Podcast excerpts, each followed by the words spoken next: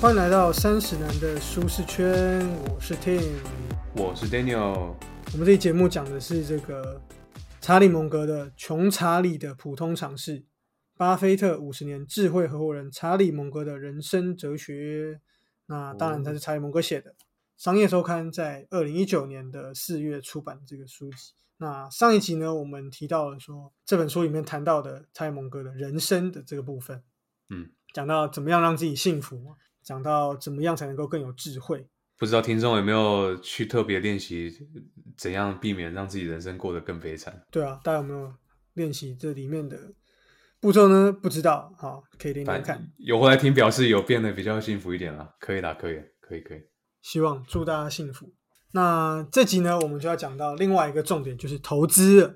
对，讲到查理蒙格，讲到巴菲特，不讲投资就太奇怪了嘛。对他们就是投资大师。那主要呢，这本书呢，它是收录了这个查理蒙格他在各个大专院校的一些演讲。关于投资的这个部分呢，我觉得我们我跟 Daniel 觉得说，我们可以分成两个重点来讲。第一个就是多元思维模型，第二个是能力圈。我觉得这两个点应该大家都多少都听过了。当然了，对啊，很有名的，尤其是能力圈，对，尤其是能力圈，大家应该都好球带这部分，大家应该都有听过。好，那接下来我们就要为大家仔细的来解释跟说明这两个这个部分。他首先第一个就是多元思维模型，这个在上一集我们也有稍微讲到。查理蒙格觉得说，为什么我们要掌握各个学科重要的理论？因为他觉得说，其实我们平常。我们有些人学经济，有些人学什么历史，有些人学什么物理化学。其实大家都是自己学某一个理论、某一个学科这样。那如果你把这个学科的理论应用在所有事情上的话，就变成说你好像拿着铁锤，那全全世界都像钉子一样，你就用你的理论去钉所有的这个事情。可是这世界上的事情并不是这么的单一的。你一个经济学理论，它没有办法解决生活上所有的事情，对不对？当然了，当然了，所以你要有其他的模型去辅助嘛。对，那其实这些这些理论其实本来也都是在一起的。过去就从诶，呃，为为什么会有有天有地啊？为什么会这样？就都都是从这段慢慢开始慢慢分分分，一直分一直分支分支开始出来，数学开始出来什么什么其他的理论慢慢分支出来。所以其实最原初都是一样的，就很像那个《鬼灭之刃》，对不对？所有的呼吸都是那个日之呼吸嘛。我没看都知道了。哦，你没看，我还以为你你知道才讲的。你看我也知道，厉害吗？因为我对剧情没这么有兴趣，但我我我对里面那些东西当然蛮有兴趣的，对那个流派，对我稍微略懂略懂。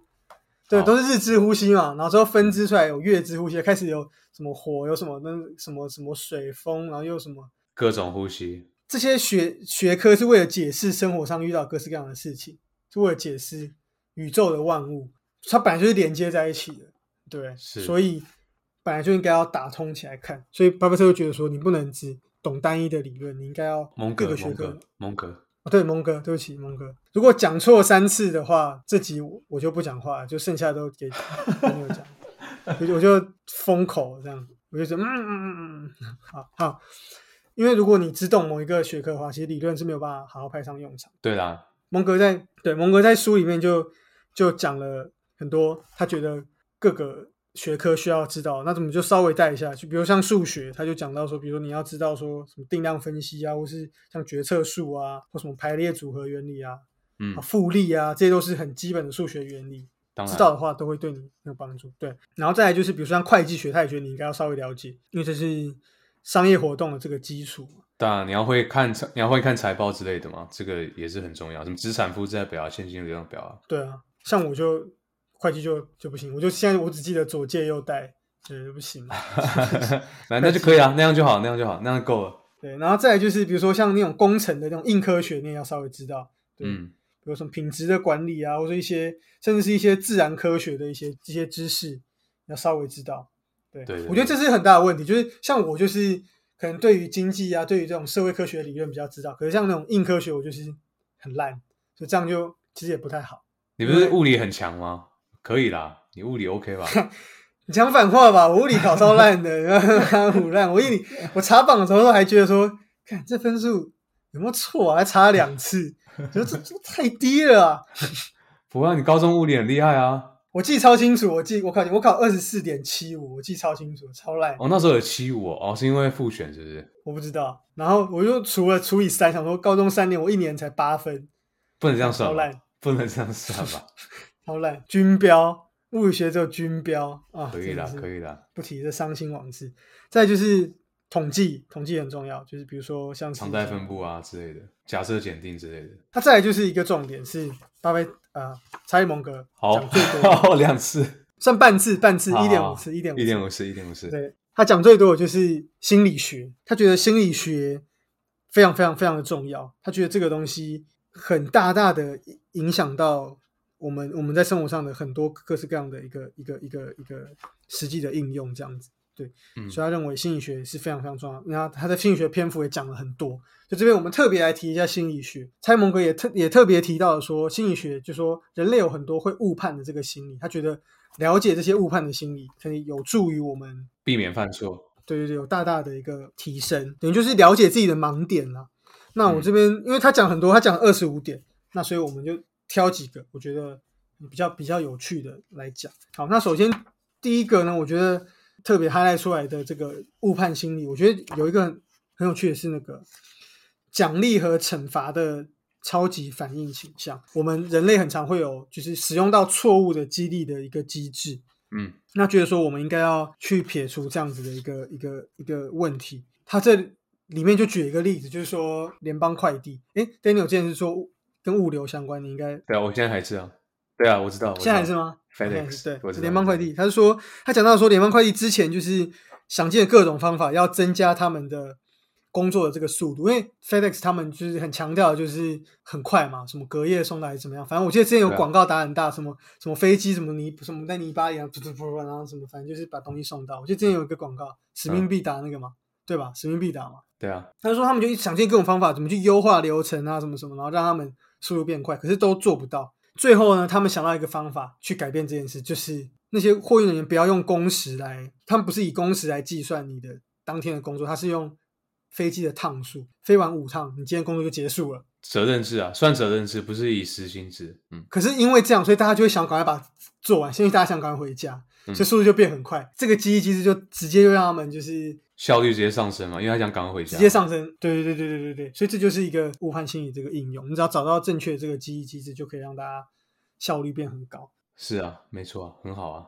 蔡蒙格认为每个人都自以为很了解就是激励的机制，可其实大家其实不明白，所以你要找出正确的激励机制，你就可以让一些东西更有效率。然后另外还有一些有趣的，比如说避免不一致的这个倾向，人类会有一个希望自己是一个前后一致的，大家不想要成为前后矛盾的人，嗯哼，人类的大脑就会不愿意做出一些改变，所以这东西其实是一个错误的一个偏误，就是生活了很久却一直维持一个错误的习惯，因为你的大脑不太想要去改变。哦了解了解了解。所以他所以他在其他章节才要强调说，你每一年都要打破一个你去年很爱的你的观念，这样才是每年都有在进步。我觉得这个跟他说的这个避免不一致这个误判心理有一点点相关。类似，就是你要一直，你还是打破自己的观念了。或说修正自己比较不好的不好的一个作息等等。对，因为人都会有这种误当然不是说要鼓励大家反复无常，这样不是这个意思。他是说你要一直修正往更适合当下的情况去做你的你的观念上的修正，这样才是好的。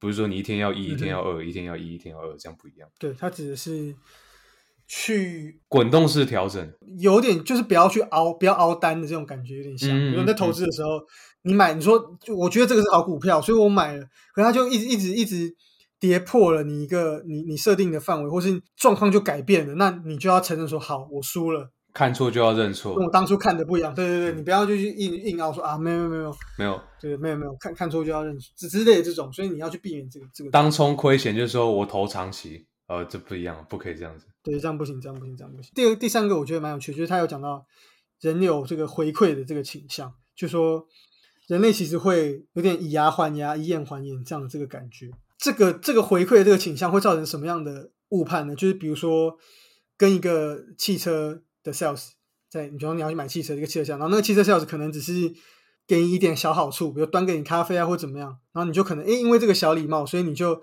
买车你就多加了什么样的其他的选配之类的，这样子的感觉，因为人类会有点这样喜欢这种投桃报李这样。嗯，对，那觉得这也是一个，这也是一个心理的这个误判，又或者说是，比如说像采购也是，采购可能收了别的公司好处，他可能就会做出对公司不利的决定，对自己公司不利的决定，可能他诶收了一些回扣小恩惠这样子，我不知道算不算回扣啊之类的。你你有收过吗？我当然没有，我不是采购，哦，那个 PM 也会有时候也会收到一些好处啊，水果礼盒啊，然后很重的水果礼盒，都我给，都是我给别人好处，能当给予的人也是很好的。很好，因为我现在还太小咖，所以我只能给予。等到我很厉害的时候，我就，等到我变超厉害，我等到回收等到我就是大老板，我就狂收收贿，开 开玩笑的，然后请漂亮秘书，没有 开玩笑的。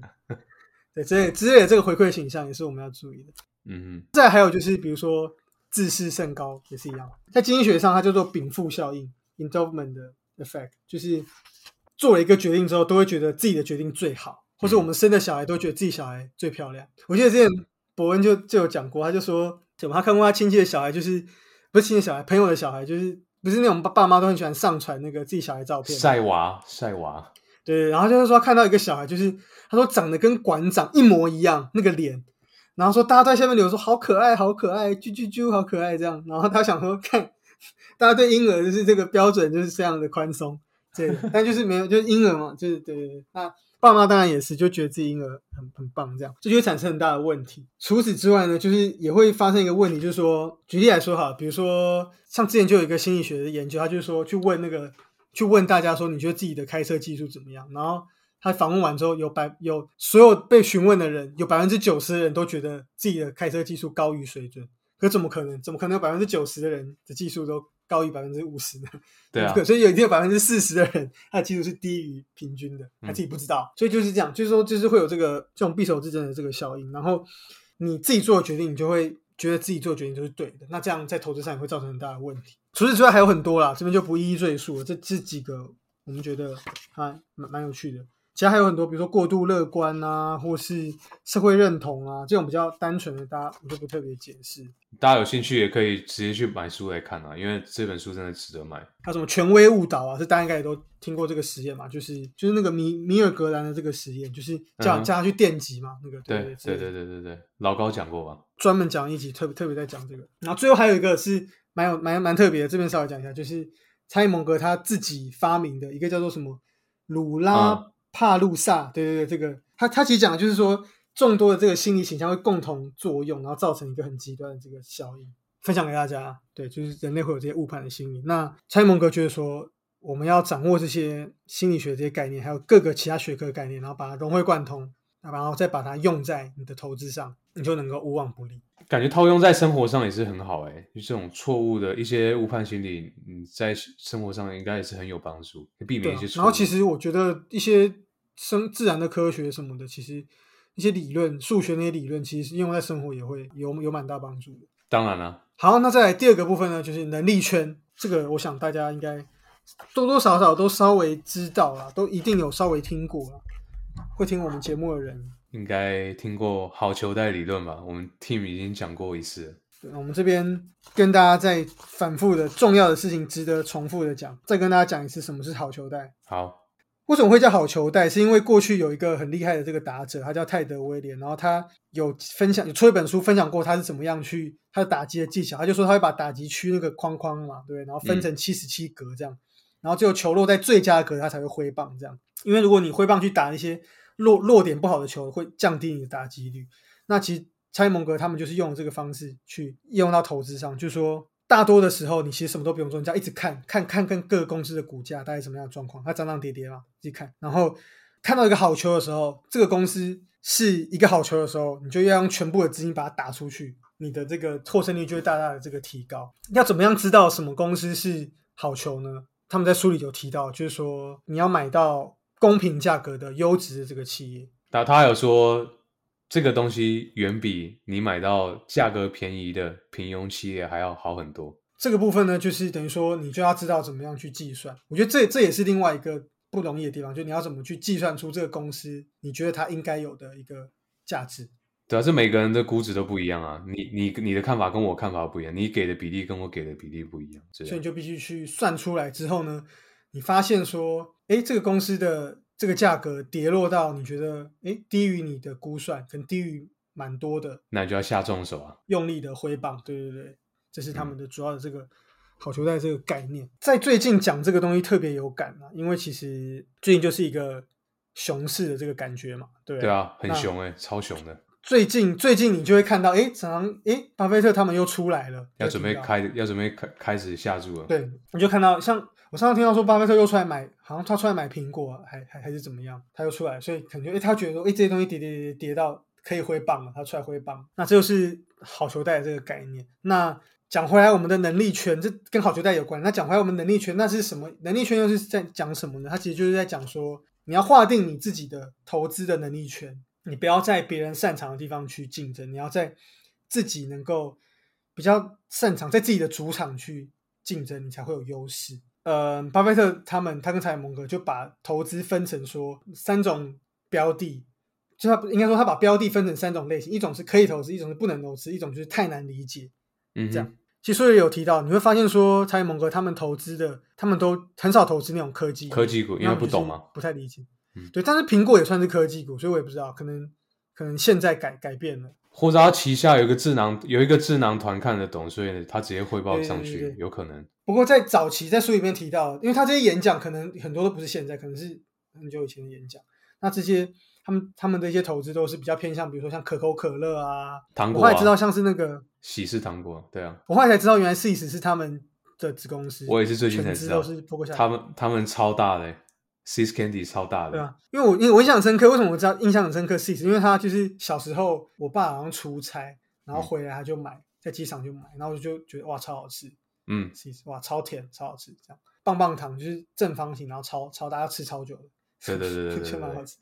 嗯，很厉害。还有一些其他的，比如说那个什么 Gaco 啊，那个是改口、哦，你说你说保险公司吗？看 NBA 直播有看到广告吗？一个是蜥对，蜴嘛，刚刚毕业都会有啊，Presenting by 口，对对对对对对，很厉害，很大的公司然。后改口，然后这些这些这些这些不是那种科技的方面，因为巴菲特他们就觉得说，还有查理蒙格觉得说啊，这个太难理解，他们不懂，他就是能力圈。呃，应该怎么讲？我觉得这是他们的观点，有好有好有坏，所以我觉得你你可以自己判断。只是说蔡蒙哥他们觉得说这样是比较容易成功的一个一个方式，但可能对现在很多人近期那种成长股兴起嘛，所以很多人可能会觉得说，价值投资是不是有有有点过时了？他你要投资那种新科技才会才会飙嘛，标股嘛，对不对？嗯嗯嗯，可口可乐不会飙嘛，可口可乐不会说妈一天给你涨个十趴二十趴，不会嘛？对啊，它就稳定成长。我觉得见见仁见智，可能某种程度上你能赚到钱就是好方法。不过如果你信奉巴菲特他们这套，那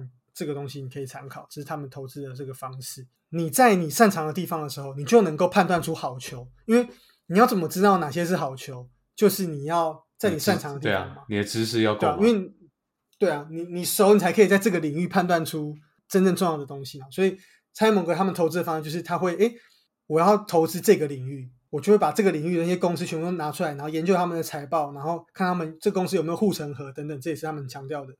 研究他们有没有竞争优势，然后最后挑出他们觉得里面超屌的公司，然后去投资。等待，然后没有挑出来之后还没有，还要等，等到他们的价格低于，对对对，然后然后把他们的资金打进去，然后长期持有。那他们有解有讲到说，那长期持有有很多的好处。第一个好处就是，其实你可以减少很多的手续费交易之间的税，对手续费当然也是，这当然也是一点。还有就是税，因为其实我不确定美国的税的方式跟台湾可能是也有点不一样。书里面的举例是说，比如说你每一年可能会被抽，比如说三 percent 的这个税，那你可能每一年都做一次交易的清算的话，那你可能每一年都会被抽三 percent，那你的报酬可能只有十 percent，那每年都被抽三 percent。可如果你等待了十几二十年，然后你才处理一次，你只会被收一次的这个税，可是你却可以获得中间的复合的报酬，因为每年复合报酬可能都是十 percent。对你讲的没错，因为因为抽税的频率是以你一进一出来算，所以你一买一卖那样就是抽一次税。所以如果像蒙格他说的，你长期持有，而且我记得美国他那边报税是说，我记得那时候我听会计师讲，他说如果你一个股票持有超过十八个月，你你你被抽的税会比较低，会低很多。就他鼓励你长期嗯持有一只一个标的，不要你一直进进出出，这样其实不太好。对他就鼓励你长期持有一个股票，不要不要频繁的抽查不是活塞运动，不要是对，不要是活塞运动。所以这次终于是 Daniel 先开黄腔了，Daniel 先开车，有进步，不错。在我的调教之下，Daniel 也开始开车了，而且还有很多好处，就是你中间就放着，你就不用去想，你可以做很多别的事情，对不对？对啊，对啊这，些东西。可是他觉得说，可他讲说，那为什么既然这么好，为什么大家不这样用？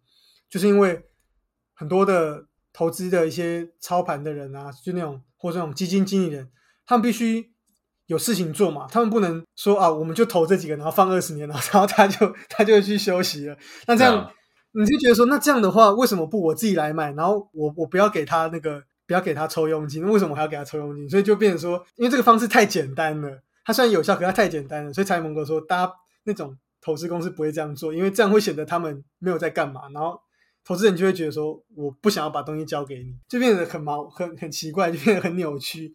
就明明比较好的方法，大家却不这样使用。对啊。但蒙格确实是用这个方法啊，所以证明这是有效的嘛。其实不只是蒙格证明这有效，其实我记得之前 Mula 也有讲过，他说其实也有数据也证明了，就是 buy and hold 买进并持有是平均胜率比较高的做法，跟你频繁的进出进出出比起来，买进并持有是比较好的。以大数据来说，是比较能够获利的投资方式。没错，只是像古来讲的嘛，就是大家就是手会痒嘛。你说无脑买大盘，大家就没有参与感，他觉得说，嗯，那这样对？很无聊很多人就觉得对无聊，很多人就觉得无聊，手痒，对，所以你就要 进进出出这样，这个手才不会痒。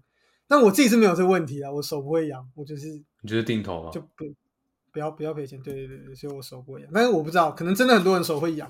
好，那总结来说，这集我们提到两个重点，第一个是多元思维模型，讲了很多心理学的误判，大家有兴趣可以看。这在本书的第十一讲这边讲了人类误判心理学，讲了很多，大家可以仔细的在自己在研读。那要掌握各科的重要的理论，不然理论是没有办法派上用场。那第二个呢，就是能力圈，讲到我们不要在别人擅长的地方竞争，要在我们自己擅长的地方竞争，找到自己的判断出好球的公司，然后长期去持有，减少交易次数。那这边再补充一个，我记得书里面还有讲到，就是他讲到说怎么样增加你投资的那个这个效率，就是说他说规定说，比如说我一生只能投资十次二十次，嗯，还是十次哦，还是还是二十，我反正有一个限制，你就说，哎，一生我就只能做二十次交易，嗯，那你就会。非常谨慎，对，你就超级谨慎，看都每一次，对对对对，投一次少一次，那这个就就会增加你每一次交易的胜率。你每一次的交易真的都是要很谨慎，不是当玩玩具这样。感情也是一样，每次的感情都要很很谨慎，不能玩玩。像 Daniel 这样就很谨慎，很棒。你也很谨慎啊，还没交。你在好球带，你在好球在好球，我等待好球，对我在等好球，对对，等好球。还没挥棒，你要挥的好球出现就一一路全力挥下去。对，我还在等好球。我现在我现在一直就是把球破坏掉，我一直把它破坏掉，那样。我可以理解，可以理解。最后啊，总结啊，其实投投资就是生活嘛。我们讲了这么多，上一集讲到了生活，怎么样生活变幸福，然后这集讲了投资。其实某种程度上，投资这跟生活很像啊。其实学习怎么投资这些东西，这些工具都能够用在生活上。那你生活的这些良好的品格，不屈不挠然后不容易被打倒，然后有耐心，这些东西都可以为投资增加很多。其实我觉得，我觉得多元思维模型跟能力圈这个两个重点也可以套用在生活上。像如果你你有多元思思维模型，你有很多个不同的 model，那其实你能够胜任的工作范围就更广嘛，你就可以往更多不同的领域去迈进。那能力圈一样啊，如果你懂的领域越多，你能力圈越广，你就有越多可以跟别人竞争的地方，你机会就更多，你好球带就更大。只是不只不只是套用在投资上，你人生也是一样啊，成功的几率就更高啊。你看大股祥平，对不对？可以又可以投又可以打，很好用，那老布朗可以当后卫，又可以当中锋，对不对？还可以当教练。当 教练好，那本期节目就到这边了。那如果喜欢我们的观众，欢迎到 Apple Podcast 给我们五星评价。对，Spotify 叠成这样，还还是要给他五星评价。没有，是给我们五星评价，不是给 Spotify 五星评价。哦，对对对，也也支持一下 Spotify，也可以支持一下 Spotify。这么好的东西，为什么会叠成这样？然后一样啊，老话常老老生常谈。如果你觉得对我们节目有什么 feedback，也可以直接到我们的 IG 或是还有其他管道啊，First Story 也可以留言，然后跟我们对讲，觉得哪些地方可以改进，或者觉得啊，可不可以讲一些其他领域的书啊，然后我们也会纳为参考。啊，想要夜配我们的也欢迎跟我们联络。老于，老于，对，因为这朋友也听到其他在做 p o c k e t 的朋友讲到说，哎、他们接夜配什么，就是哇，棒，羡慕。不会啊，我们有一天也会接到叶配啊，就是时间问题啊。OK，可能我们会接到那个演出鸡的夜配，一直在抢盐酥鸡，会接到盐酥鸡夜配。可以啊，那我们录节目就可以拿来吃，很好哎、怎样？是那种什么 A A M S R 哦就那个吃播那个声音啊。好，可以了，希望大家来找我们叶配，好，拜拜。拜拜。